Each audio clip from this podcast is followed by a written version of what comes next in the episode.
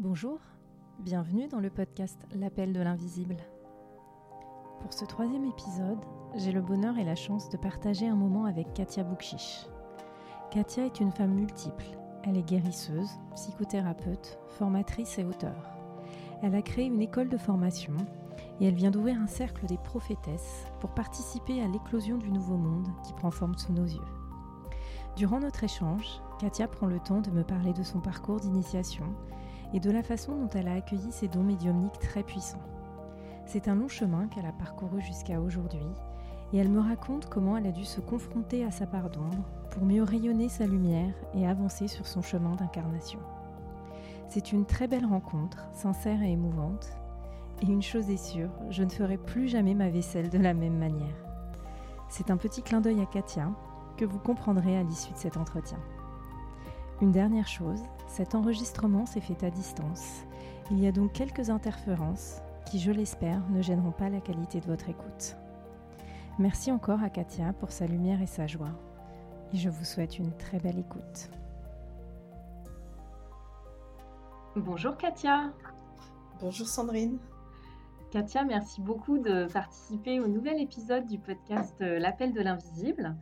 C'est un grand bonheur pour moi de te retrouver et de partager un moment pour qu'on parle ensemble euh, bah, de ton parcours, euh, de la façon aussi dont tu t'es initiée à, la magie et dont tu accompagnes aujourd'hui euh, des hommes et des femmes à la rencontre d'eux-mêmes pour les aider à éclore et à devenir ce qu'ils sont.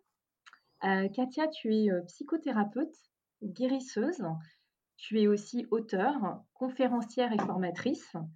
Et tu as créé aussi une école de formation pour aider les personnes euh, à pouvoir euh, notamment équilibrer leur chakra, accéder aussi à la magie des rêves, entre autres. Et euh, tu as également créé le podcast Apprenti sorcière. Voilà, j'ai peut-être oublié des choses parce que tu es une femme aussi à différentes facettes. Je sais que tu fais beaucoup de choses.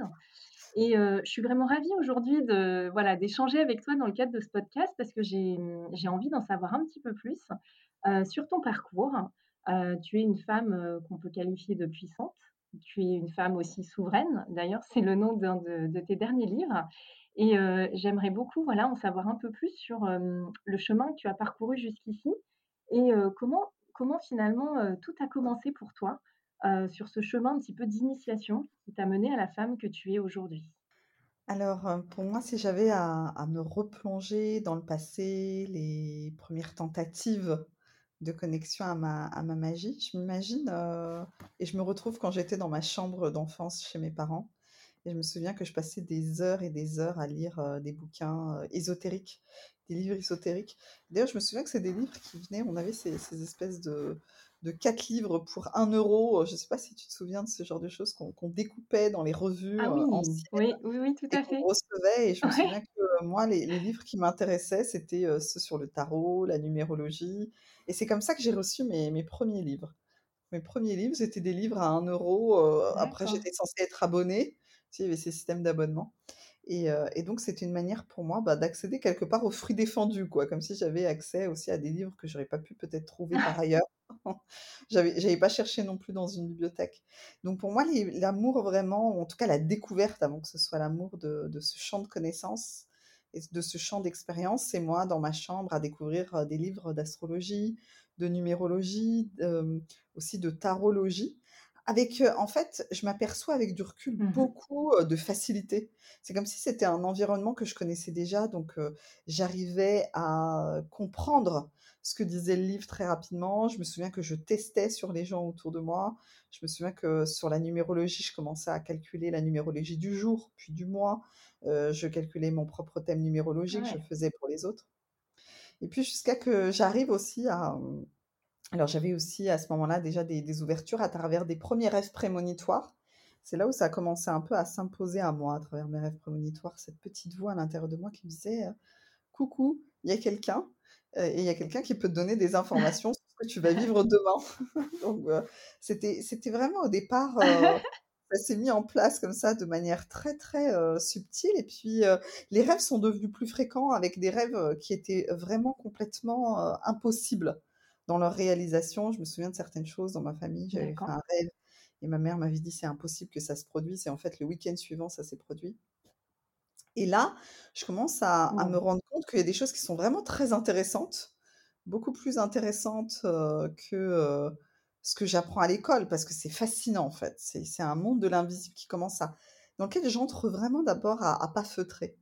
Et puis ensuite, il y a vraiment cette, cette rencontre aussi avec des, des cartomanciennes qui commencent à, à m'amener beaucoup plus loin. Donc je, je commence à découvrir les cartes un peu par moi-même, puis par des connaissances. Je rencontre aussi des cartomanciennes, dont une notamment qui m'initie, avec laquelle je passe aussi beaucoup, beaucoup de temps. Et, c'est une femme qui a énormément, des années et des années d'expérience et qui me demande de lui tirer les cartes.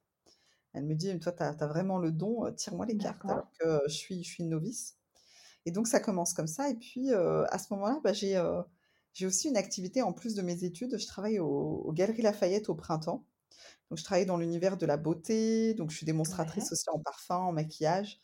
Et là, entre midi et deux, bah, je tire les cartes. Je tire les cartes à toutes les collègues. Alors déjà, c'est génial parce que je, suis dans un environnement où il y a des parfums, il y a du maquillage, il y a des crèmes de beauté. Donc, j'ai tout ça à travers les marques avec lesquelles je bosse.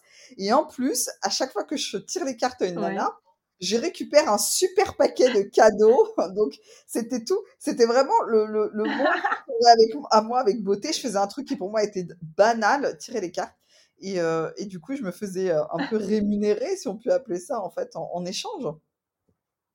Et, et, ça commence aussi par, une, par ce genre d'expérience où, en fait, quand je tire les, cartes, c'est très vite, en fait, les, le lendemain ou trois jours après, une semaine après, que la personne elle vient me voir entre deux stands en me chuchotant pour pas que les autres filles entendent. Ah, mais oui, tu sais ce que tu m'as vu dans la même carte, mais c'est trop fort, ça s'est passé très vite et il s'est passé ça. Oh là là, mais c'est incroyable. Et donc, ça commence à créer comme ça un, un appel et je m'aperçois je que ben, ça fonctionne ça fonctionne. Et puis, ben, je, je, suis de plus en plus fascinée. Donc, ça commence à peu près à l'âge de 15 ans, puis jusqu'à environ l'âge de 21-22 ans. Là, j'ai 5-6 ans comme ça d'exploration très intense, où après, ben, je tire les cartes pour mes frères, pour mes sœurs surtout, pour ma mère, pour des amis autour de moi. et je sens aussi mon, mon ouverture. Vraiment, cette ouverture de l'invisible, quelque chose qui pour moi est très naturel. Et en même temps, à ce moment-là, qui est encore très effrayant, parce que mmh d'abord, je, je connais pas la, la, puissance de ce pouvoir. En fait, j'ignore même quelles sont les règles et le B à bas. Euh, comment est-ce que euh, je peux mmh utiliser aussi ce don pour aider, mais, mais, sans non plus que les autres viennent dépendants de moi, parce que je m'aperçois qu'il y a une dépendance qui se crée. Et à ce moment, je, à ce moment-là, je ne connais pas les tenants et les aboutissants. Je m'aperçois aussi que j'ai des peurs, que moi-même, quand je les tire pour moi, j'ai des peurs. Et tu le sens déjà?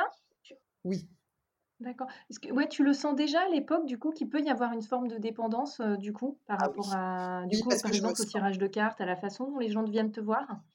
Oui, je le sens parce qu'à partir du moment où je l'ai fait une fois, je sens que les personnes, elles reviennent vers moi, qu'il y a cette espèce de tension et qu'un tirage de cartes qui devrait se faire à peu Mmh près tous les euh, six mois, un an, euh, pour juste avoir un éclairage, on commence à venir vers moi pour me demander de faire des choix, en fait. Qu'est-ce que je devrais faire dans telle et telle situation?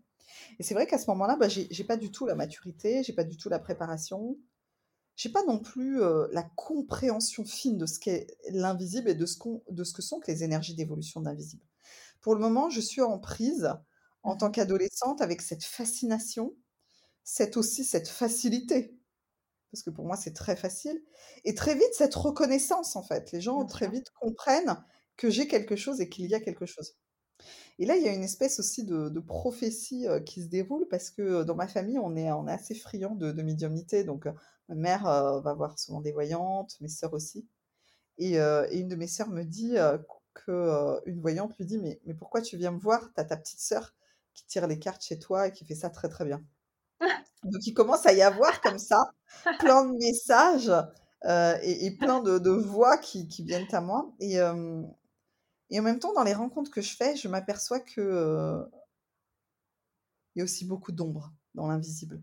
Il y a vraiment beaucoup d'ombre, ça me soulève beaucoup de peur. Mmh Je commence à faire des rituels aussi à la lune, je commence à allumer des bougies, je lis aussi, je commence à lire des livres de magie, je commence à découvrir la magie liée au, no- au jour de la semaine, la magie liée au nombre, la magie liée aux couleurs. Mmh Et euh, c'est vrai qu'à ce moment-là, euh, je fais des tests.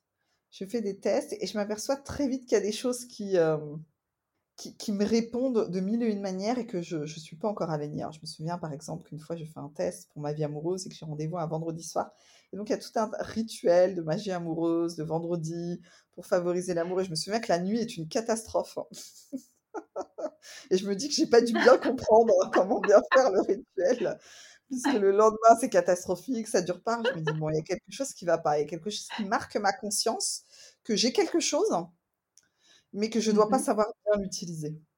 Et, et j'ai plusieurs messages comme ça qui me viennent jusqu'à à peu près ma, ma vingtaine d'années où, euh, où euh, pendant quelques mois, je tire les cartes et je vois des choses très très noires et très sombres dans les cartes. Et, et peu de temps après, il y a un drame au niveau de, de ma famille. Mmh Et, euh, et, je me souviens aussi d'une autre euh, prophétie, vraiment d'une voyante qui me dit que ben, c'est très puissant en fait mon don, que je ne sais pas l'utiliser, qu'il faut que je fasse très attention parce que j'ouvre la, la porte aux esprits. Donc elle me terrifie Mmh en me disant ça. Je suis terrifiée. Et puis à côté de ça, j'ai une vie nocturne aussi qui est très très euh, difficile parce que je fais beaucoup de cauchemars. Donc en fait, euh, dès que je ferme les yeux, que je dors, je vois les esprits, je vois les esprits des lieux. Je vois aussi plusieurs fois des extraterrestres. Et à l'époque, je me dis, mais c'est pas possible, j'ai une imagination qui est trop fertile, quoi. Je suis, je suis, euh, il faut que j'arrête de, que- de regarder V. À l'époque, il y avait, une, il y avait comme ça une, un- une série télé qui s'appelait V, Ah oui, des qui enlevaient leur masque étaient verts. Je me dis, bon, il faut que j'arrête de regarder ça et Star Trek. C'est une mauvaise influence, hein. C'est une mauvaise influence en, en moi. Et, et finalement, là, il y a une, une forme de, de terreur, en fait, qui commence à s'installer. Je me rends compte que c'est c'est quelque chose qui est à double tranchant. Et du jour au lendemain, je crois que j'ai j'ai 21, j'ai entre 22 et 23 ans, je crois, je, je jette tous mes jeux de cartes. Je jette tout. Et je décide de fermer la porte. En fait, je m'aperçois que, euh, que je ne sais pas, euh, je, je sais pas ce que je fais. Je ne sais pas quelles conséquences ça a sur ma vie. Je reçois euh, des messages Mmh autour de moi. Je, je m'aperçois aussi que je vois aussi les drames dans les cartes plusieurs mois avant que ça arrive. Je m'aperçois que ça crée des liens de dépendance avec les autres et que du coup, euh, il y a parfois une forme de, de- de- de- d'attente et de surenchère à mon, à mon égard où les gens me, me voient comme celle qui, crée- qui tire les cartes. Et euh, je crois que je vais régler Mmh finalement la relation à mes dons et à, à- à tout- toute, toute la, beauté en fait de l'invisible qui vit en moi en jetant mes cartes. Et donc du jour au lendemain, je jette toutes mes cartes. Et, euh, et ça, c'est un vrai moment de rupture parce que finalement, contrairement à ce que je pense, je vais m'enfoncer, en réalité, je vais m'enfoncer euh, dans euh, l'oubli. Et donc, j'ai plusieurs années comme ça où je m'enfonce dans l'oubli, c'est-à-dire que j'ai pendant des années des rêves au cours desquels j'ai plein de messages qui me sont donnés, mais euh, je ferme les yeux et je ferme les oreilles. Et donc, j'ai une vie euh, de cadre moyenne, en fait. Je travaille dans l'industrie pharma, euh, je travaille dans les ressources humaines et, et je décide que je suis cette working girl, businesswoman et que ce lien avec l'invisible et les rêves où euh, on reçoit plein de messages, où je vois plein de choses, je crois et je suis persuadée que tout le monde fait ces rêves-là. Et qu'en fait, c'est quelque chose de banal. Du coup, je je voulais te demander aussi juste à ce moment-là, comment elle est ta famille aussi par rapport à tout ça? Comment elle reçoit en fait, heu, aussi tout ce que toi tu reçois comme message? Et comment elle réagit aussi à ces dons, du coup? Alors, mes- ma mère et mes sœurs, plutôt comme une forme de fascination, de curiosité. Mon père, plutôt dans une forme euh, de, de questionnement en me disant, bon, euh, est-ce que c'est sérieux? Est-ce que c'est quelque chose de sérieux? Euh, Est-ce que tu n'en as pas marre? Est-ce que tu l'utilises, le tarot, euh, d'un point de vue de la psychologie? Est-ce que par contre c'est divinatoire? Est-ce que, est-ce que tu perds pas ton temps? Est-ce que c'est pas plus intéressant pour toi de te dédier à, à aller plus loin dans l'exploration de la psychologie, puisqu'à ce moment-là, je fais des études de psycho. Donc c'est assez mitigé, mais, mais en tout cas, euh, surtout quand même beaucoup euh, de, de fascination par ma mère et certaines de mes sœurs qui, qui sont très friandes en fait de ce genre de message. Et, et par mon père, ce sera plutôt ce, ce regard vraiment très critique dans le genre sois vigilante et, euh, et puis Mmh. euh, sois peut-être plus rationnelle. Donc finalement, voilà, j'ai cette espèce de, tiraillement qui se finit où, euh, où, bah, comme beaucoup de gens, je crois que si je ferme la porte, je règle le problème ce qui n'est jamais le cas. Et donc simplement, je vais vivre des années où je vais plonger dans l'oubli Ouais. et je vais vivre autre chose, quoi. Je vis une toute autre facette de moi qui est complètement déconnectée. Et je vais vivre cette déconnexion pendant plusieurs années, jusqu'à qu'à un moment donné, euh, dans l'entreprise dans laquelle je suis, je, je vis un burn-out. Et là, c'est une, euh, c'est une, c'est une lame de fond, en fait, une déferlante, et c'est un tsunami qui me revient comme ça. Euh, juste à mon retour d'un voyage euh, en Inde. Donc, il y a un avant, un après. Je pars en Inde. Je, le sentiment d'être une working girl épanouie, avec mes jupes fendues, mes talons Ouais. et mes collègues. Et je rentre d'Inde je ne suis plus la même. C'est vraiment, c'est la gifle, la baffe où je m'aperçois en fait à travers ce voyage en Inde de la dimension spirituelle qui est en moi et qui m'a toujours fascinée, qui me fascine, qui m'habite, qui est, qui, quelque chose pour moi qui est, qui est mmh vibrant, qui est, qui qui est palpitant. Et je me dis qu'il y, y, a vraiment quelque chose qui, veut revenir. Et je rentre, et en fait, les choses se font malgré moi. C'est-à-dire que je rentre de cette expérience, de ce voyage, et là, l'équipe dans laquelle je suis, l'activité dans laquelle je suis, l'entreprise dans laquelle je suis, ça explose. Et, je commence à, vivre un burn-out et, une, une, crise, une crise vraiment très très forte. Et là, je commence à faire un travail sur moi, à découvrir du coup, par contre, ça, je ne connaissais pas le magnétisme. Donc, je suis suivie par une femme qui va m'aider pendant cette période-là, qui est sophrologue, qui est magnétiseuse. Et la première session de magnétisme, je sens tout ce qu'elle me fait. Je me dis, mais qu'est-ce que c'est que ça? Je sens vraiment toutes les énergies autour de moi, à l'intérieur de moi. Et je me dis, ah, mais oui, il se passe quelque chose. Et donc, je vais, je vais mettre comme ça plusieurs mois à commencer à détricoter un petit peu ma vie et à revenir à ces amours qui ont été les miennes et à pourquoi est-ce que ce mmh pouvoir-là, pour lequel je mmh. n'étais pas prête et que je, je, pensais dangereux, fascinant et dangereux, je l'avais mis de côté. Là, je, commence à le reprendre en main, mais surtout d'abord à replonger dans mon histoire. Donc mon histoire de famille aussi, tous mes blocages émotionnels, mes difficultés de vie, mes choix, qu'est-ce que je fais de cette entreprise, quels sont mes rêves? Je remets tout ça à plat. C'est un travail que je commence euh, là, en, l'occurrence, et qui va mettre plusieurs années.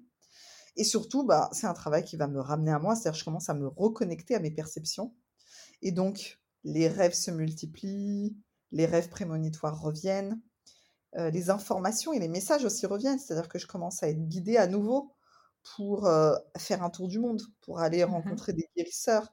Je commence à recevoir des messages, je commence à, ouvrir mon intuition. Il y a vraiment quelque chose de très très fort qui revient à moi, jusqu'à partir donc pour ce tour du monde et jusqu'à voilà commencer à vivre euh, un travail de reconnexion qui va être de multiplier dans, dans de nombreuses dimensions de moi en fait.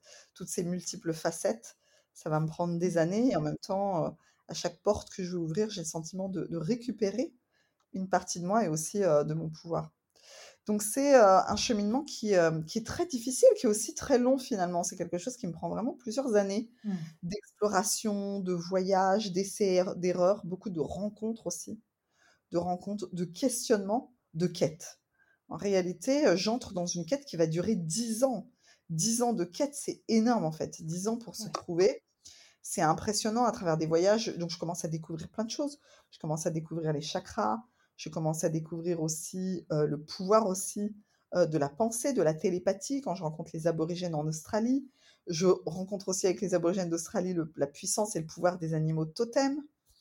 Euh, je commence à, à, voir plein de messages, donc mon intuition s'ouvre encore et encore, et je retrouve des rêves prémonitoires de plus en plus précis je commence à être aussi interpellée au sujet du chamanisme. Je pars vivre des expériences chamaniques. Je fais un premier voyage au Pérou, puis je fais un deuxième voyage aux États-Unis, au cours duquel je reçois un nom d'initié qui est Midday Woman, et puis aussi un, un deuxième voyage au Pérou. Et, finalement, je, je commence à, à tout autant et en même temps que je commence à détricoter finalement mon histoire personnelle, avoir des choses aussi très très douloureuses dans mon histoire personnelle, par exemple la lignée des femmes, le rapport avec ma grand-mère, les tabous aussi de l'éducation, euh, le pouvoir aussi, ce qu'est, ce le pouvoir de la femme dans ma famille, dans une famille où on est 11 euh, mmh enfants et 9 filles, hein, j'ai 8 sœurs, vraiment tout ce pouvoir autour de la femme et du féminin, donc quelque chose qui est démultiplié. Avec beaucoup aussi de, de, de, de remontées émotionnelles, beaucoup aussi de, liens karmiques qui reviennent aussi pour se pour s'épurer. Donc c'est aussi un chemin qui est, euh, mmh qui est très long, qui, demande, qui me demande beaucoup de patience, qui me demande de tout autant que de, de, refaire mon histoire, de réassembler aussi des connaissances qui sont à l'intérieur de moi et que je, récupère. Donc le travail chamanique, la connaissance des plantes, mmh le travail avec le règne du minéral aussi, le pouvoir des pierres, du règne du minéral, du monde du minéral. La rencontre avec les chamans, avec ce pouvoir aussi du chamanisme, cette lecture du chamanisme, cette invitation chamanique aussi à se replacer dans l'écosystème, à se replacer dans le monde des esprits, à communiquer avec les esprits de la nature, à recevoir d'eux euh, des enseignements. Je redécouvre donc la science des chakras. Je, je, rencontre une femme qui est magnifique, Lisiane, qui m'amène à comprendre les chakras et le lien avec la psychologie et aussi avec la naturopathie. Mmh je travaille aussi avec un, médecin pendant un certain nombre d'années qui fait une lecture symbolique des maladies. Donc, je commence à vraiment réassembler en fait mmh cette dimension intuitive et aussi cette dimension rationnelle, les enseignements de la psychologie et aussi les enseignements de la magie. Je lis beaucoup de livres en effet sur la magie, les pouvoirs de la lune. Je fais déjà énormément de choses sur, mmh pour me caler au cycle lunaire et aux pleines lunes. Mmh et du coup, c'est vrai que c'est aussi ce qu'on d'ailleurs, on retrouve aussi dans dans tes livres, c'est aussi quelque chose, une, une sorte d'apprentissage aussi très holistique parce que dans ce que tu dis, en fait, c'est très, très riche. Tu as touché à beaucoup, beaucoup de de de thématiques et de matières différentes, en fait, au gré de ce cheminement, intérieur, du coup. Oui et c'est vrai que je m'aperçois que c'est une fascination que j'ai, c'est une passion et que finalement, quand je commence à ouvrir un tiroir, c'est une commode qui a plusieurs tiroirs et et je découvre encore des trésors. Et, et donc, je, je commence à comprendre, par mmh exemple, quel est le lien aux sociétés matriarcales. Donc, j'ai cette fascination pour la lune. Je fais des rituels à chaque pleine lune. Ensuite, je fais des rituels à la nouvelle lune. J'associe ça aussi au signe astrologique.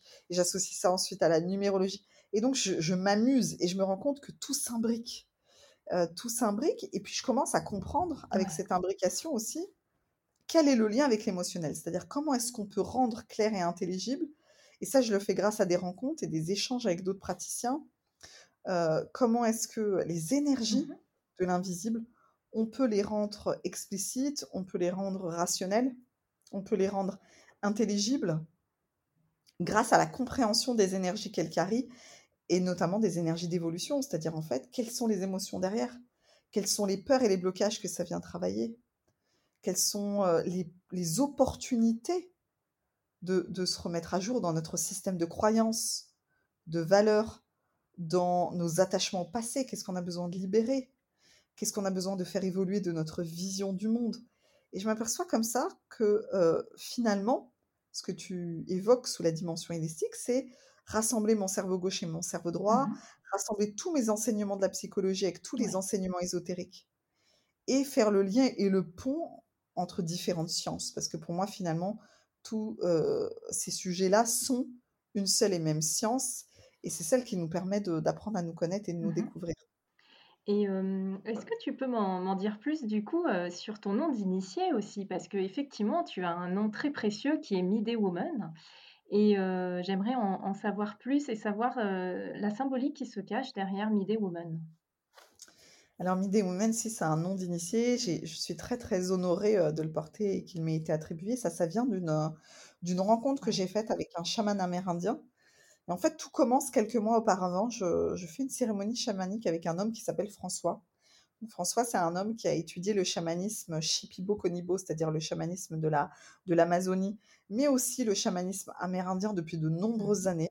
C'est quelqu'un qui a une histoire très douloureuse, qui a écrit un livre à ce sujet-là, qui a qui aurait pu mourir plusieurs fois et qui a été littéralement sauvé en fait par le chamanisme. Donc sa vie a été transformée et bouleversée par la pratique chamanique. Et je le rencontre à Chartres, à Paris, en, mmh je crois que ça doit être le mois d'avril. De, de, Il me semble que c'est le mois d'avril 2011, en tout cas, ou peut-être mars 2011. Et c'est très important parce que euh, lors de cette rencontre, cette cérémonie chamanique, à partir du moment où François chante, je commence à avoir une vision et je me vois avec des Indiens, je me vois dans une communauté indienne, je me vois dans un village indien, je vois que c'est un village qui commence à entrer en guerre et je vois les hommes prendre leurs chevaux, leurs montures. Je les vois avec les flambeaux. Et donc, je pénètre dans cet univers-là. Et je me rends compte qu'il y a quelque chose, il y a un appel. Et le lendemain, François dit euh, qu'il y a des personnes qui ont un pouvoir et qu'elles ne doivent pas le mettre de côté, qu'elles ne doivent pas l'abandonner. Et moi, je suis au tout, tout, début. Et je sens que ça me parle à moi. Et il dit qu'il va organiser une quête de vision deux mois plus tard, aux États-Unis, dans l'Oregon. Et j'arrête pas de voyager. Donc, je fais ce travail avec lui pendant trois jours. Je rentre chez moi, je me dis, mais j'en ai marre, je suis fatiguée. J'ai envie de me reposer. Et je sens qu'on me mmh pousse littéralement. Tu sais, on me pousse et on me dit qu'il faut que j'y aille. Donc, j'y vais. J'arrive seule, finalement. Voilà, donc, je, je, sens que je suis appelée. Donc, j'arrive dans l'Oregon au printemps, à la fin du printemps, je crois que c'était le mois de juin, le mois de juin 2011. Et je fais cette quête de vision. Et avant de faire cette quête de vision, je fais un rêve. Et je vois que Kispaché, qui est ce chaman euh, amérindien Dakota, extraordinaire, exceptionnel. Il vient me visiter en rêve sous, la, sous les traits d'une femme, parce que justement, il est très doux. Hein, donc c'est très symbolique. Il est très, fait, très, très féminin. Il me dit Mhm. de ne pas m'inquiéter. Il me dit que pour moi, ça va très, très bien se passer. Et qu'en plus, c'est vraiment psychologique de ne pas manger et pas boire pendant quatre jours, parce que c'est ce qui va se passer. Donc on, ne mange pas et on ne boit pas pendant quatre jours. Il me dit, tu verras, tu auras un, petit peu la gorge sèche le matin, mais tu te sentiras très, très bien. Tu vas voir, tu seras dans ton élément. Et c'est vrai qu'à nouveau, donc c'est un, rêve prophétique. J'arrive euh, pour passer ces quatre jours d'initiation. Et je m'aperçois que c'est très très facile. C'est-à-dire que le jour où c'est fini, qu'on vient me chercher, je comprends pas ce qui se passe. Euh, j'en oublie euh, l'espace et le temps. Mais vraiment, je, je ne sais plus où je suis. Je suis dans un autre de mes corps, en fait. Je, je, que je me- je suis ailleurs. Et, euh, et donc, Mhm. je dors euh, pendant quatre jours et quatre nuits à l'extérieur. Il va y avoir un petit peu de pluie. Il y a les animaux. Je prie beaucoup. En fait, il y a déjà un énorme travail de prière à faire aussi pour préparer la quête de vision. Je fais un rêve aussi qui est, qui est très très fort, très très très fort. On me, montre, on me montre la relation que j'ai aux esprits, qui est vraiment un rêve initiatique parce que la quête de vision, sa démarche, elle est de, de prier et de pleurer pour une vision. Ça veut dire qu'on va passer ces quatre jours à invoquer, à prier, à pleurer et donc à cesser toute chose pour demander à être fécondé par la vision, la vision qui elle-même va donner la direction de ma mission de vie, en fait, ma mission d'âme sur Terre. Qu'est-ce que je suis venue faire? Mhm. Et euh, je me souviens très bien, donc quand je, je sors de cette quête de vision, donc on termine par un rituel qui est un rituel de sudation. On est sous un tipi, euh, on, est, on est nombreux. Euh, ce qui était facile jusqu'alors devient difficile parce qu'en fait, il y a une fumée qui est épaisse, on ne on a, on boit pas encore d'eau, c'est la faim, on n'a pas mangé, on n'a pas bu pendant, pendant quatre jours. On est très nombreux, il fait très très chaud. Et là, il y a un débrief qui est fait.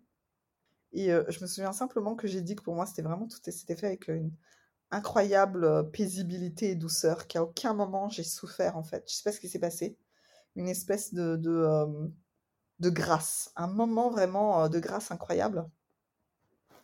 Et là, Kiss Paché va me donner des messages qui vont, qui vont m'accompagner pendant, pendant toutes ces années, qui m'accompagnent encore. Il me dit, Katia, tu es, tu, es, tu es connue des esprits. Tu connais les esprits et les esprits te connaissent. Et euh, ce qui, jusqu'à présent, était pour moi une malédiction devient du coup une bénédiction, parce que jusqu'à ce jour, pour moi, les esprits étaient associés à mes Mhm. cauchemars, ils étaient associés à la magie noire, ils Mhm. étaient associés à des rituels de purification, tout ce que je devais faire en fait pour sortir de ça. Et là, Mhm. cette connexion devient une bénédiction, puisque en fait, euh, les esprits pour moi sont comme des alliés et des amis, en fait. C'est quelque chose qui, qui est naturel. Et donc, j'ai pas besoin quelque part ni de m'en séparer, ni de m'en purifier. Alors ça, je mets des années à le comprendre. Mais je mets Mhm. des années à comprendre que les chamans recherchent cette connexion que j'ai euh, très naturellement. Et il continue de parler et, et, et j'ai pas un anglais qui est exceptionnel à ce moment-là en fait. J'ai un bon anglais mais je comprends pas tout. Et quand je sors, euh, donc il, il Mhm. me, il me sort, il me serre la, il me la main puis il dit quelque chose. Et puis ensuite, euh, il y a une autre femme du groupe qui s'appelle Lorraine qui vient me voir, dont le nom d'initié était Chouette Blanche. hein. et euh, parce que du coup, sur une trentaine de personnes, on est on est trois quatre seulement à recevoir un nom d'initié et je suis la seule à avoir reçu un nom de femme médecine. Donc c'est vraiment une, une- une- c'est un honneur qui est, qui est incroyable. Et, euh, et Lorraine me dit, euh, tu as entendu le nom qu'il t'a donné, comment c'est beau? Et je lui dis non. Elle me dit, bah, ton nom de femme médecine, il t'a donné euh, Midday Woman. C'est un nom de femme médecine et ça veut dire la femme dont le soleil est au zénith. Donc en fait, la femme du milieu du jour, c'est-à-dire le, le moment où le soleil est au zénith. Là, je me dis, waouh, heureusement que je suis pas passée à côté de l'information. Et donc, bah, souvent après, Kiss Maché m'appelle Midday Woman en c'est clair. et, euh, et je me dis, ah, mais c'est quelque chose, parce que donc il y, a, y y plusieurs noms qui sont donnés. Je me souviens qu'il y a une jeune fille euh, qui a des cheveux comme les blés qui reçoit ce nom d'initié de fleur jaune. Il y a la femme de François qui reçoit aussi un nom d'initié qui est euh, aigle, petit aigle. Enfin, il y a quelques noms comme ça qui, qui sont donnés. Et puis, et puis la chouette blanche, et je crois qu'à peu près c'est tout. Et je me dis, waouh, un nom de femme intimidée woman, c'est extrêmement puissant. C'est un honneur qui est incroyable. Et il dit, il Mhm. dit, il affirme, ce qui est le cas, que ce nom de femme médecine va m'accompagner pendant de nombreuses années et qu'il va me guider à m'accomplir et accomplir cette, mé- cette médecine, en fait, de la femme. Parce que c'est ça, la femme, c'est cette médecine de Mhm. la femme. Donc, euh, c'est quelque chose de très, très grand parce que pour une fois, quelque part, en fait, je, je reviens avec un, un éclairage qui est unique et aussi parce que euh, j'ai toujours cette grande fascination pour la Lune et je me dis, bon, ben, là, c'est le, le soleil que, que je que j'incorpore en fait. C'est-à-dire qu'à un moment donné, ce, je vais donner naissance à ce soleil, en fait, à ma nature solaire. Alors ça prend des années. c'est en 2011 et je commence simplement à hein. entrer là. Et c'est magnifique du coup et on sent beaucoup d'émotions quand on parle. Ça vibre très fort hein, parce que c'est un moment aussi qui pour toi, il y a eu quand même une sorte d'avant et d'après finalement. C'était un moment où tu t'es autorisée aussi à devenir celle que tu étais et, et aussi finalement à enfin peut-être trouver aussi du sens à ta mission de vie. C'est-à-dire que là, comme si à un moment donné, ta mission d'âme, tu l'avais, on te l'avait, tu l'avais trouvée, j'ai l'impression. Oui, et puis ce mot, c'est vrai que c'est très, c'est très émouvant parce qu'en en fait, il y a plusieurs dimensions. Il y a que jusqu'à présent, finalement, le travail que je fais, je le fais parce qu'il y a vraiment un besoin. En fait, je sens que pour moi et ma lignée, il y a un besoin de purification. Il y a une purification qui est nécessaire. Je baigne aussi beaucoup dans les énergies de la magie noire, dans ma famille. C'est toute une, une, atmosphère, une ambiance. On a aussi énormément de croyances et d'histoires dans ma famille à ce sujet. On a véritablement le sentiment d'être d'être maudit et d'être maudite d'une certaine manière par des histoires de famille. D'accord. donc il y, a vraiment un poids de la malédiction. Il y a, des grosses difficultés. Il y a cette quête aussi où je m'aperçois que dès que j'ouvre un panier, il y en a un autre derrière, c'est sans fond. J'ai un peu le sentiment aussi que je dois me purifier en permanence. J'ai aussi beaucoup de difficultés avant ça à canaliser ma connexion, puisque je fais des cauchemars. Le monde des esprits, pour moi, c'est quelque chose qui est compliqué. Ça vient me voir, ça vient me trouver. Je ne sais pas quoi leur dire, je ne sais pas comment faire, je ne sais pas comment les utiliser. Je perçois les énergies des autres, je sens les énergies des autres. Donc, Jusqu'à présent, je suis plutôt dans la difficulté, les difficultés liées à mes dons, quelque chose qui est, très puissant, mais en même temps mmh. qui n'est pas, dont je n'ai pas fait le tour, qui n'est pas canalisé, qui n'est pas clair, qui ne me permet pas encore non plus de pratiquer, ni de, ni de donner ça. Et là, avec Kespaché, je suis propulsée par ce nom, pas encore dans l'expérience, mais par ce nom, je suis propulsée dans l'énergie de la femme médecine. La femme médecine, c'est très fort la femme médecine.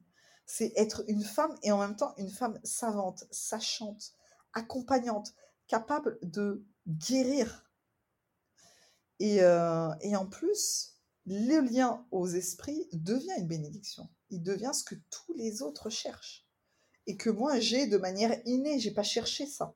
Mmh. Euh, mmh. donc c'est quelque chose de très très beau et en plus je suis accompagnée par sa prophétie parce qu'elle me dit cette énergie en fait ce nom va t'accompagner depuis durant de nombreuses années tu es une femme médecine donc c'est voué à être accompli c'est voué à se réaliser et je sais à ce moment-là qu'il y a quelque chose de très puissant qui est en train de se passer pour autant, c'est pas encore dans l'ordre de l'expérience, c'est encore dans l'ordre de la prophétie.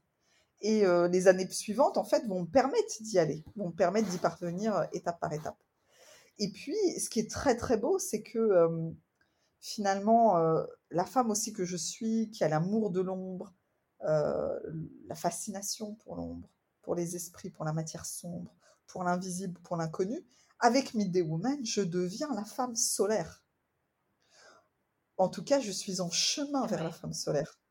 Et ça, c'est très fort.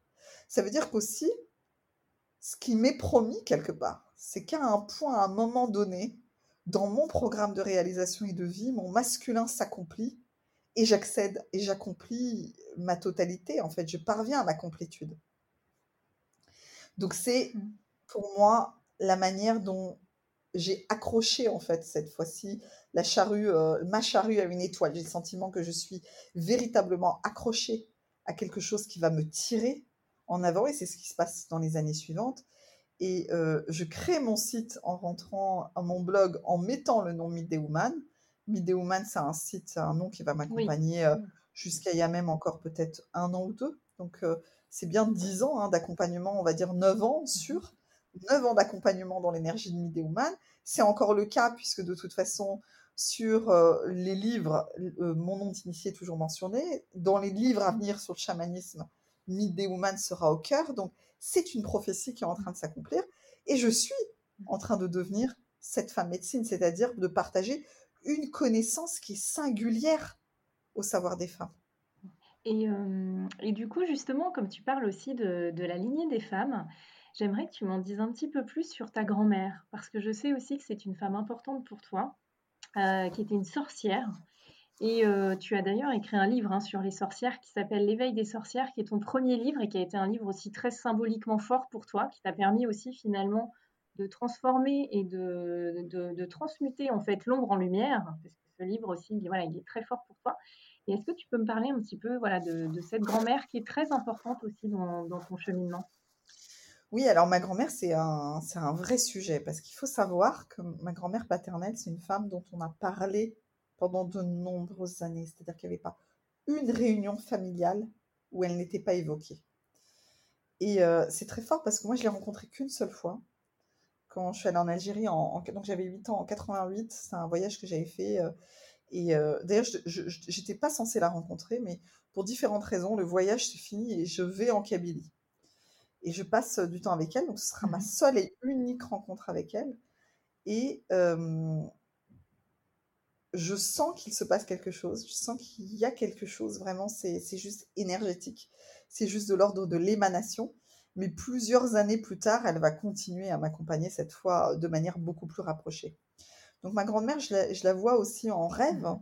de nombreuses fois à l'adolescence. Je elle a une, elle a une, euh, une réputation dans le sens où on, dit des choses d'elle. On dit des choses d'elle dans ses pratiques, dans la manière dont, elle, Mmh euh, dont elle fait de la magie. Euh, on a aussi dans ma famille ce, cette lecture de ce qu'elle a pu faire. On a le sentiment qu'elle a pu nous nuire d'une certaine manière, parce que c'est quelqu'un qui avait un don et qui, n'a, qui, savait, qui, qui a été un peu euh, peut-être euh, dépassé par ce don, qui a fait des expériences Mmh euh, qui allait très loin dans ses Mmh expériences. Et euh, ce sont des expériences qui l'ont, euh, mené aussi à, à se perdre d'une certaine manière et aussi à, à, à faire peser sur nous un, un certain poids. hein. Donc c'est comme si dans ma, dans ma lignée de femmes, à travers Mmh elle, il y avait l'utilisation de la magie, euh, comme si elle avait ouvert quelque part la boîte de Pandore. Cette boîte de Pandore, ensuite, dans les Mmh générations suivantes, eh ben, dont quelque part j'ai été ensuite euh, bah, la, la gardienne, hein, c'est euh, ce pouvoir de femme, de femme Mmh puissante, parce qu'on on est une famille de femmes, hein, on est neuf filles euh, dans ma famille. Quel est Mmh votre pouvoir et qu'est-ce que vous en faites en fait? Comment vous l'utilisez? Euh, Quel est Mmh l'usage que vous en Mmh avez?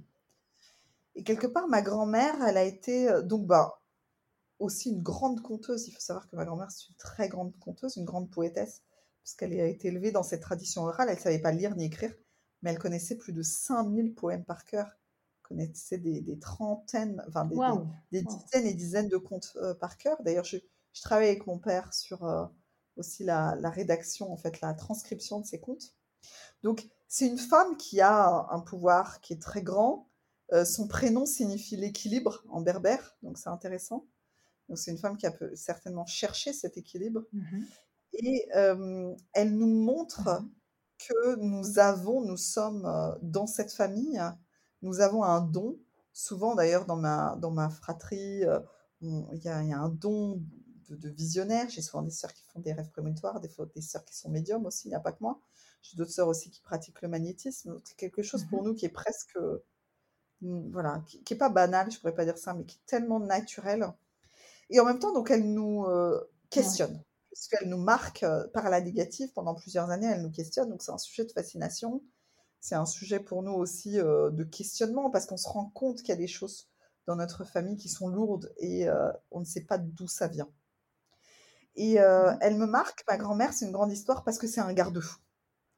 Elle est sur mon chemin un garde-fou que j'ai rencontré qu'une seule fois véritablement, mais qui m'accompagne encore aujourd'hui. Elle est un garde-fou à deux niveaux. Donc le premier niveau, c'est que pendant des années, elle était le garde-fou de la magie noire. Qu'est-ce que le pouvoir véritable? À quel moment un pouvoir il est juste et à quel moment un pouvoir devient de la magie noire C'est-à-dire qu'il devient de l'emprise ou le pouvoir sur l'autre?